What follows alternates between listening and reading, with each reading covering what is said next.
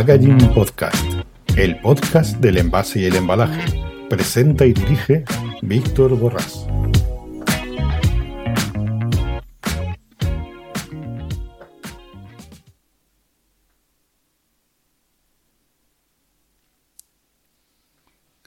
Buenos días y bienvenidos, queridos oyentes. Como todos los martes, aquí estoy con vosotros en Packaging Podcast.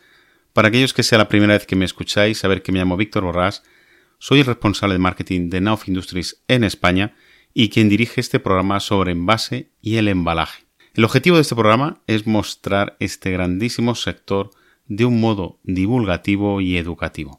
Y como siempre, me gusta daros las gracias a todos vosotros por escucharme y seguirme, puesto que sois vosotros la razón de realizar este programa todos los martes desde hace ya tres años. Y hoy, además, me gustaría felicitaros y daros personalmente las gracias a todos vosotros porque hoy ya estamos dentro de los primeros 50 podcasts más escuchados de nuestra categoría y para mí es una grandísima alegría. Y recordaros que hay miles de podcasts en nuestra categoría. Y sin más introducción, empezamos nuestro podcast de hoy.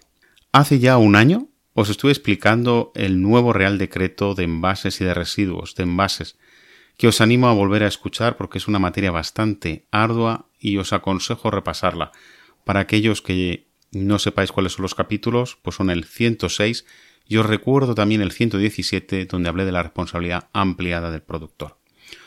Porque aunque sea, como os he dicho, una materia ardua y muy poco apetecible, que yo os confieso que a mí tampoco me gusta nada, pero la realidad es que nos va a afectar de una manera muy directa e indirecta y creo que es muy importante estar al tanto y al día sobre esta materia legislativa. Sabéis que hace ya unos meses el Ministerio lanzó un proceso de consulta pública para que todos los agentes pudiesen hacer alegaciones sobre este nuevo Real Decreto. Imaginaros lo bien aceptado que fue este Real Decreto, y lo digo en coña, que nada más y nada menos se recibieron casi 2.700 alegaciones. Imaginaros la cantidad de folios que tuvieron que repasar para ver todas y cada una de las alegaciones. Y a lo mejor algunos de vosotros pensaréis, bueno, estas alegaciones vendrán de empresas, del sector, de asociaciones del plástico. Pues os puedo decir que no es así. La mayoría y nos lo contó así Margarita Ruiz, que es la secretaria general de Economía Circular, es que vinieron también de las propias comunidades autónomas, de entidades locales, provinciales, diputaciones e incluso de sus propios compañeros. Para os hagáis una idea, vinieron 158 de sectores, que es normal que el volumen sea tan grande. De comunidades autónomas y entes locales, casi 30. Y de los propios ministerios, y subsecretarías unos 11. Fijaros una idea, lo he agrupado en, estos grandes eh, bloques. ¿eh? Imaginaros la cantidad de folios que tuvieron que leerse. Después de toda esa lectura, hoy os voy a explicar algunos de los cambios aceptados haciendo memoria, haciendo feedback a conceptos que ya vimos en los capítulos anteriores porque es muy importante recordar esos conceptos. Simplemente efectos recordativos, ¿vale? Recordatorios, perdón. Eh, estaba dividido en cuatro títulos, ¿vale? Uno que era el primero que era las disposiciones generales, y ahí es donde están las definiciones, que son muy importantes, por favor, ir y mirarlas y releerlas, porque explican una serie de definiciones que nos afectan directamente. Luego el título 2 que habla de la responsabilidad ampliada del productor. El tercero que es obligaciones de información. Y el último control, inspección y régimen sancionador, que como sabéis nunca faltan.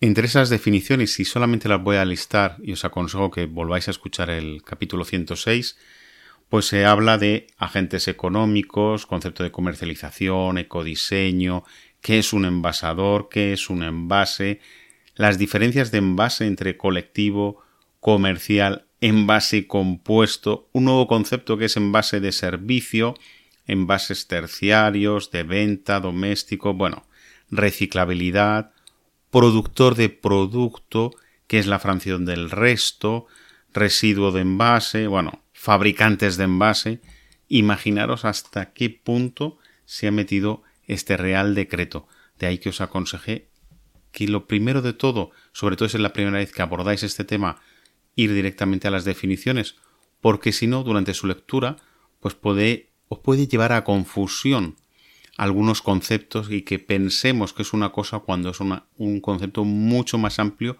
del que nosotros creemos. Cuando hoy hablemos de reciclabilidad, saber que el concepto es la capacidad de reciclado efectiva de los residuos de envase.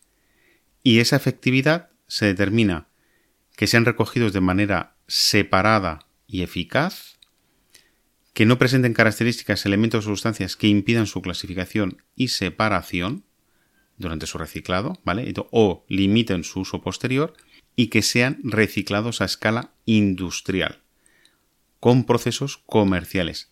Y esa escala industrial es que sea superior al 50% de la masa de residuos recogido. Una vez aclarado este concepto, que creo que es importante, por lo mencionaremos alguna que otra vez, también tener claro que el productor ya no simplemente es el que produce el envase, sino también el que utiliza el envase e introduce su producto que luego va a vender junto con el envase.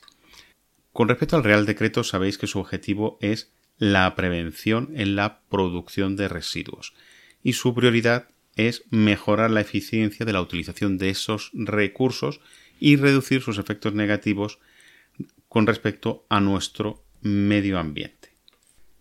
Entre esos objetivos de prevención está la reducción del peso de esos residuos. Y aquí os voy a hacer una anécdota. A mí me llama muchísimo la atención que queramos reducir el peso de estos residuos y ataquemos directamente a un sector como es el sector del plástico, donde justamente una de las características que tienen los plásticos es que reducen el peso con respecto a otros materiales.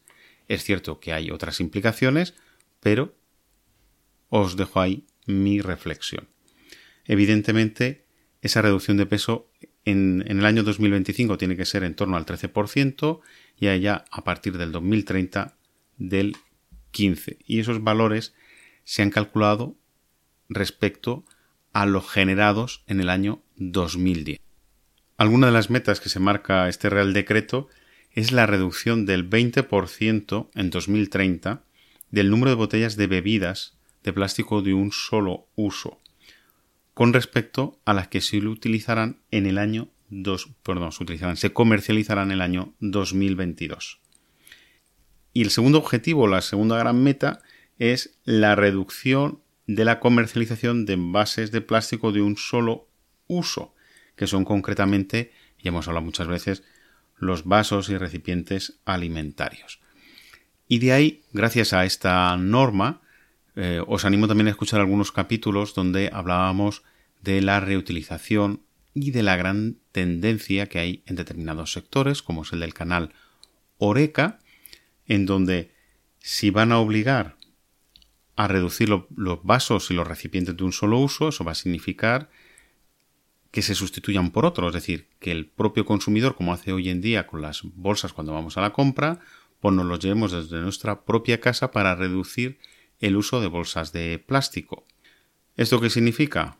Bueno, en plan de coña, en plan de broma, pues significa que a partir de ahora cuando vayamos a un evento o cuando vayamos a hacer una compra o cuando vayamos a un restaurante, pues no nos debemos olvidar de utilizar, perdón, de utilizar, de traernos nuestros propios envases y nuestros propios platos para poder recoger o beber cuando estemos en un evento, cuando vayamos a, a un restaurante o cuando vayamos a hacer una compra de platos preparados. A lo mejor alguno de vosotros no se ha dado cuenta, pero ir, por ejemplo, al Burger King, donde ya están ofreciendo unas cajitas para llevarnos y retornarlas luego para poner nuestra hamburguesa.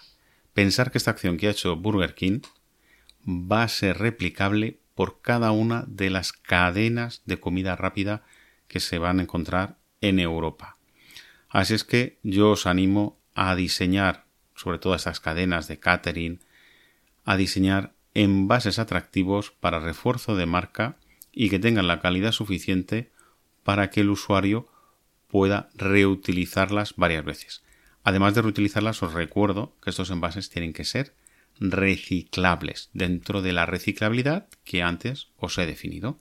Algunas de las medidas de prevención que han sido modificadas, saber, eh, bueno, recordaros que la administración tiene que fomentar el, uso de el agua y de productos sin uso de envases de un solo uso y la distribución pues, de bebidas envasadas.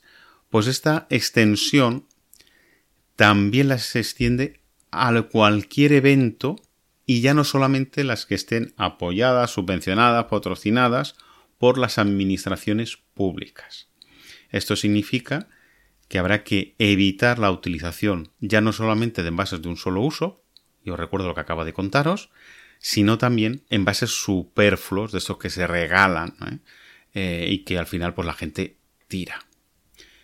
Y luego con respecto a los comercios minoristas, también acordaros que os estuve comentando la venta a granel, y aquí pues hay una cosa bastante importante y es que se elaborará una, una lista por parte de AESAN, que es la Agencia Española de Seguridad Alimentaria, que, coordinada junto con el Ministerio de Agricultura, Pesca y Ganadería, esa lista la sacarán y a los tres meses de aprobación del Real Decreto tendrá que ser publicada para que la tengan en cuenta los comercios, que a su vez le darán cuatro meses para poder adaptarse. ¿Adaptarse a qué?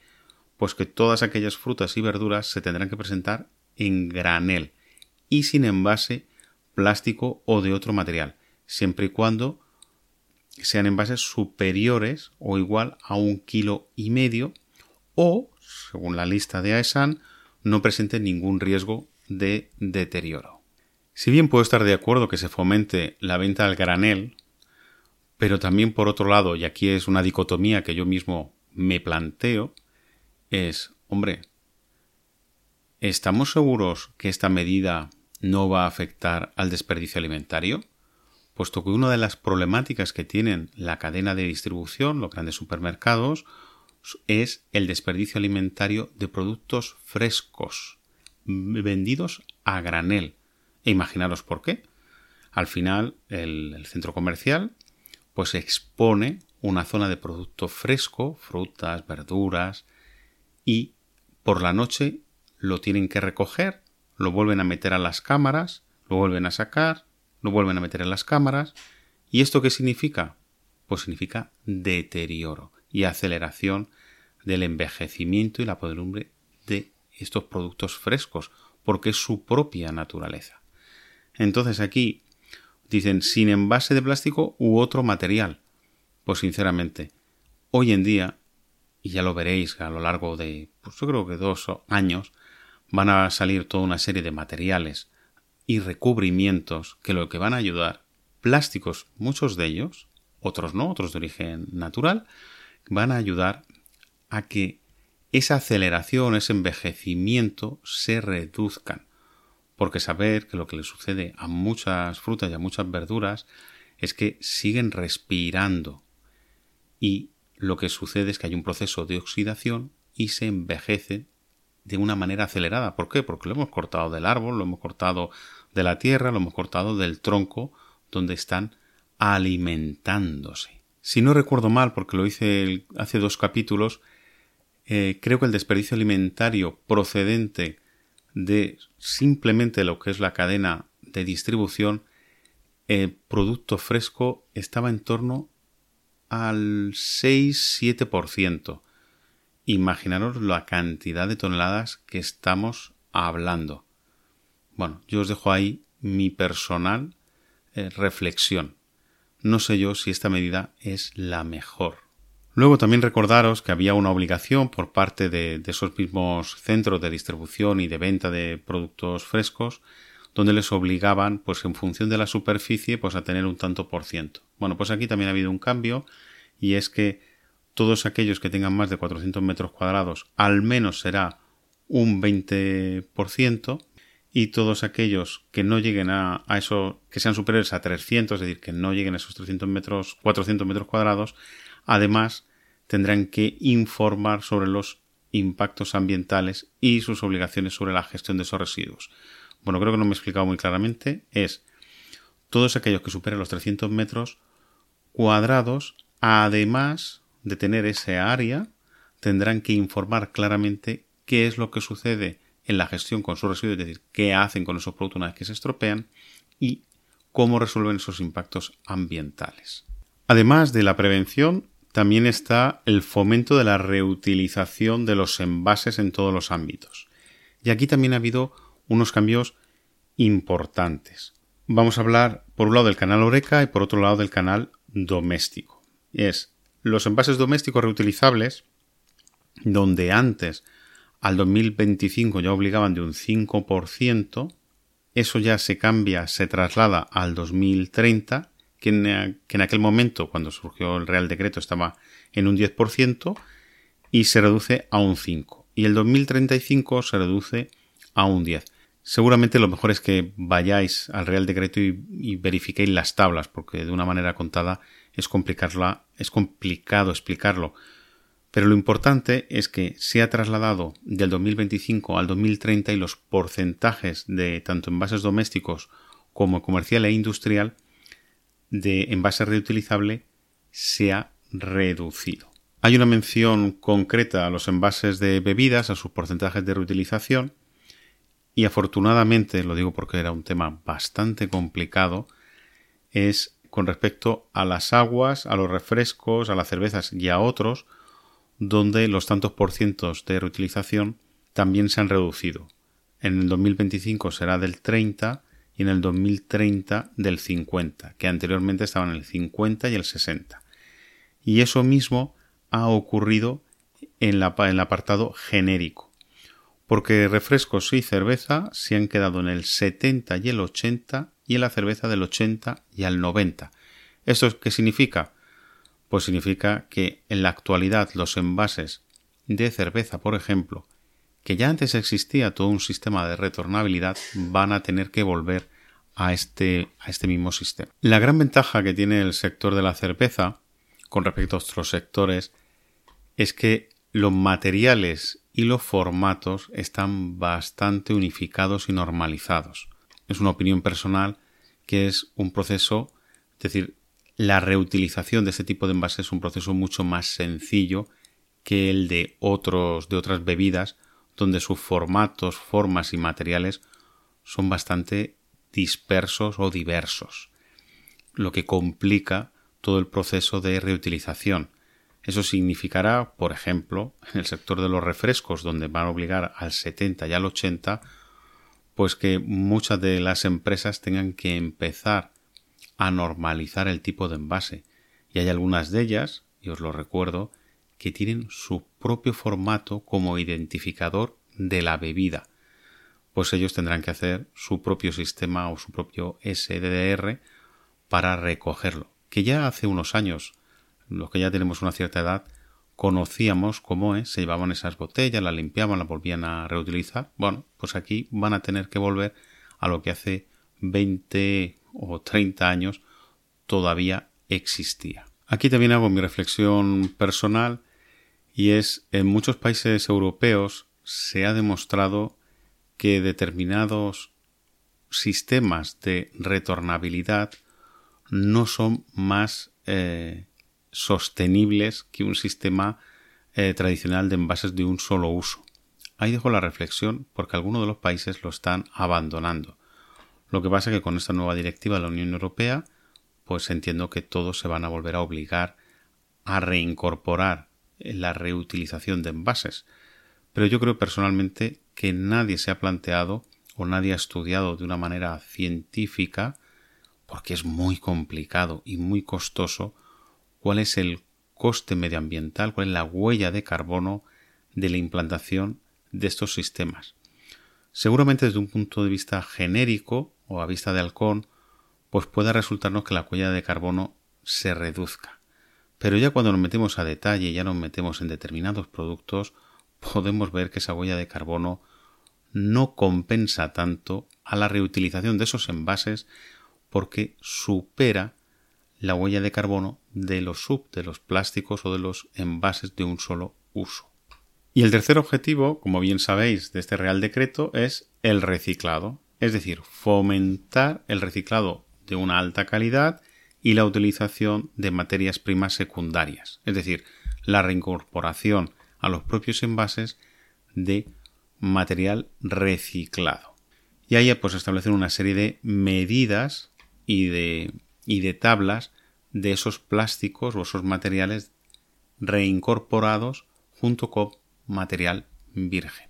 Como tercer punto, ya sabéis que este Real Decreto lo que recoge es el fomento del reciclado y su uso y reincorporación como material prima secundaria. Hay una serie de cambios que se han, se han realizado. A mí me gustaría hacer mención especial y es que se tendrá la consideración de recogida separada los residuos de envases compostables que se recojan conjuntamente con los bioresiduos conforme al artículo 28.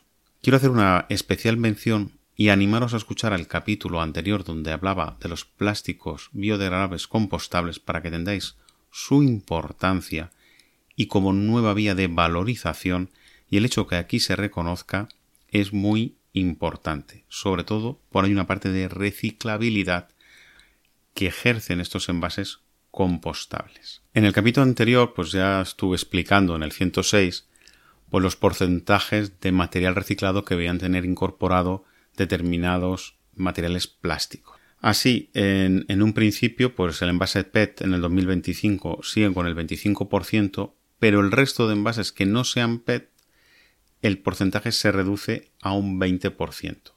Y a partir del 2030 tiene que ser del 30%. Os parecerá una tontería, pero yo os comento, actualmente la gran problemática que existe justamente la reincorporación de otros plásticos a los envases.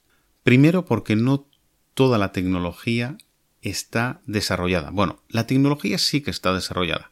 El problema es que los flujos para que esos materiales se reincorporen a la cadena no están claramente definidos. Básicamente, y perdonadme si algunos gestores pues entienden que no estoy diciendo algo correcto, el problema viene es que muchos de esos flujos no están totalmente claros, no se ven exactamente cuáles son las toneladas por tipo de producto que se muevan y se llevan. Eso por un lado. Y por otro lado, que no todo está volviendo a un sistema de reincorporación como materia prima y no todos los productos reciclados se pueden reincorporar a lo que se llama un upgrading, es decir, a envases alimentarios. Solamente si se utiliza un reciclado químico. Y hoy en día el número de plantas de reciclado químico son relativamente pequeñas. De ahí que este cambio normativo esté acelerando, que es una parte muy positiva, pero no nos podemos olvidar que también debe ser realista, porque si no lo que está sucediendo es que a pesar de que la normativa está empujando al sector, sobre todo al consumidor, a demandar este tipo de materias primas, la realidad es que no hay en el mercado y lo que hay es muy pequeño, con lo que sus precios son altísimos. ¿Qué es lo que sucede? Pues que al final no salen al mercado. Es verdad que esto a lo largo de los años evolucionará y se modificará y llegará a reincorporarse. Pero mi me cuestiona si realmente llegaremos al 2030. Yo espero que sí, pero os digo, 2030, que parece una fecha muy lejana, en realidad está a la vuelta de la esquina. Pensar que una planta de reciclado químico son cientos de millones de euros y no cualquier empresa tiene la posibilidad de poder invertir en ello, con lo que yo creo que los gobiernos deberían de hacer planes de incentivación y de ayudas para la generación y la creación de estos puntos de reciclado plástico, químicamente hablando.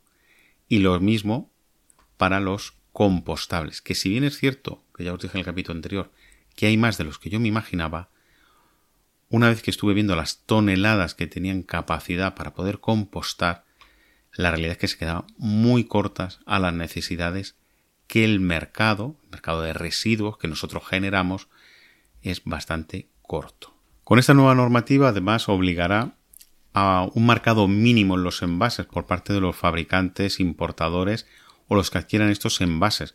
Ya saber que el productor o el envasador tiene un concepto mucho más amplio y vuelvo a repetir, os animo a mirar las disposiciones generales donde se define claramente quién es quién y qué tiene que cumplir cada uno de ellos. Entonces hay en el marcado obligatorio definir cuál es el material, su reciclabilidad, y aquí os vuelvo a animar a escuchar la definición que os he dicho antes, que no es baledí y es bastante complicada. La ventaja es que antes era revisable cada dos años y ahora es cada cinco, con lo que va a dar un poco de margen. El tanto por ciento de material reciclado.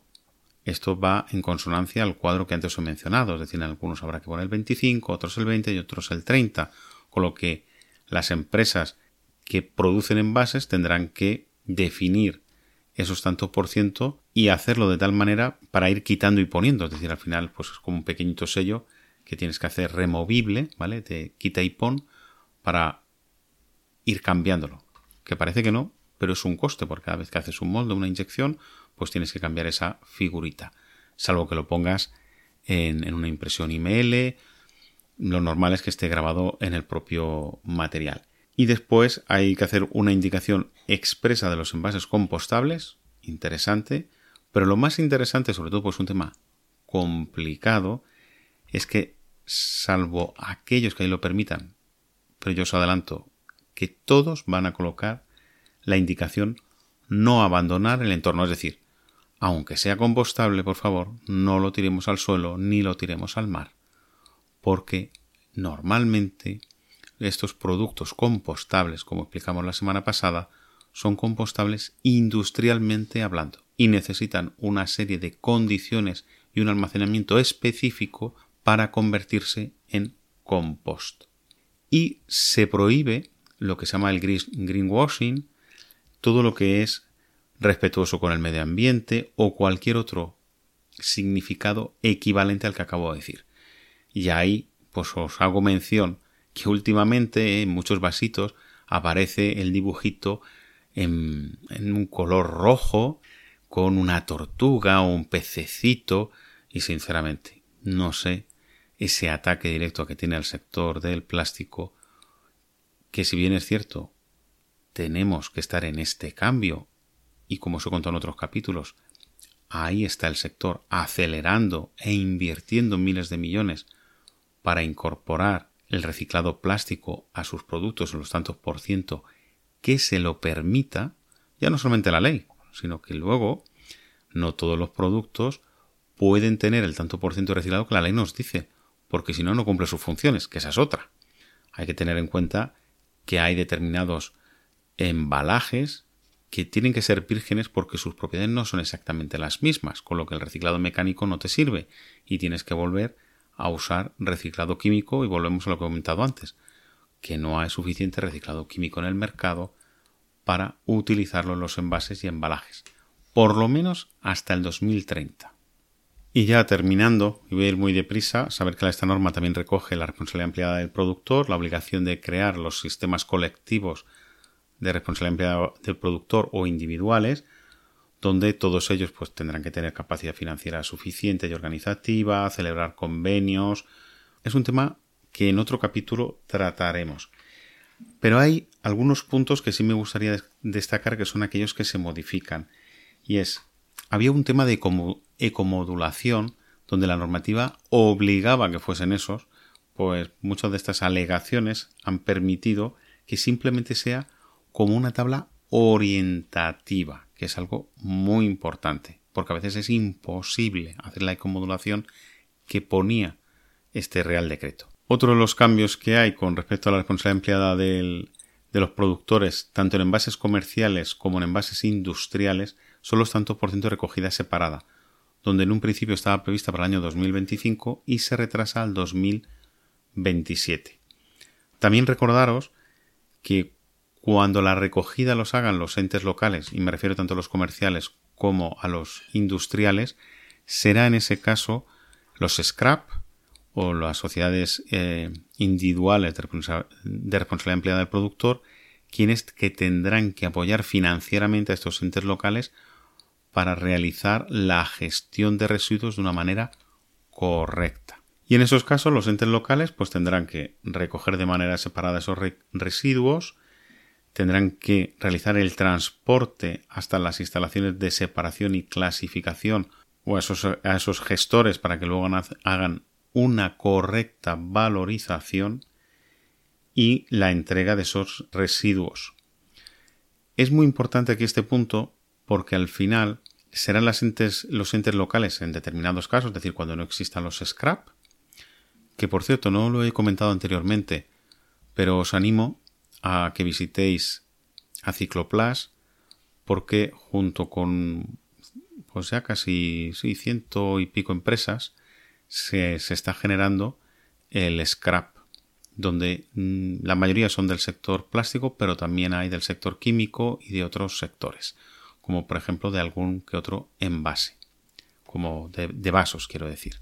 Se introduce la declaración simplificada para pequeños productores y en cuanto a los SEDR, pues se tiene en cuenta el sistema de pooling que hace una, una, serie de modificaciones para permitir que los sistemas de pooling también puedan cumplir la normativa. Bueno, queridos oyentes, yo espero que no haya sido una materia muy ardua, que os haya lo haya realizado de una manera sencilla y eso sí, os animo a escuchar todos estos capítulos porque es una materia bastante complicada. Yo simplemente quiero hacer un resumen rápido de lo que hay, pero es un tema complejo que va a producir cambios importantes en el sector y cambios en la tendencia de consumo. Así es que os animo a que lo tengáis en cuenta y vuelvo a repetiros, visitar la página web de Hacienda, aquellos que tengan empresas, porque ya están los formatos y los formularios, por, lo menos los primeros borradores, y ya veréis que mucha información la vais a tener que sacar de vuestros sistemas de gestión y eso significa una importante adaptación. Con esto ya termino. Espero que paséis un magnífico verano y que no paséis mucho calor. Y aquellos que estamos en la zona del sur, pues nada, nos iremos a la playa con nuestra neverita e intentar de una manera educada, quiero decir, recogiendo aquello y no dejando residuos en las playas, que es muy importante, refrescarnos tanto como podamos. Un fuerte abrazo y hasta el próximo martes.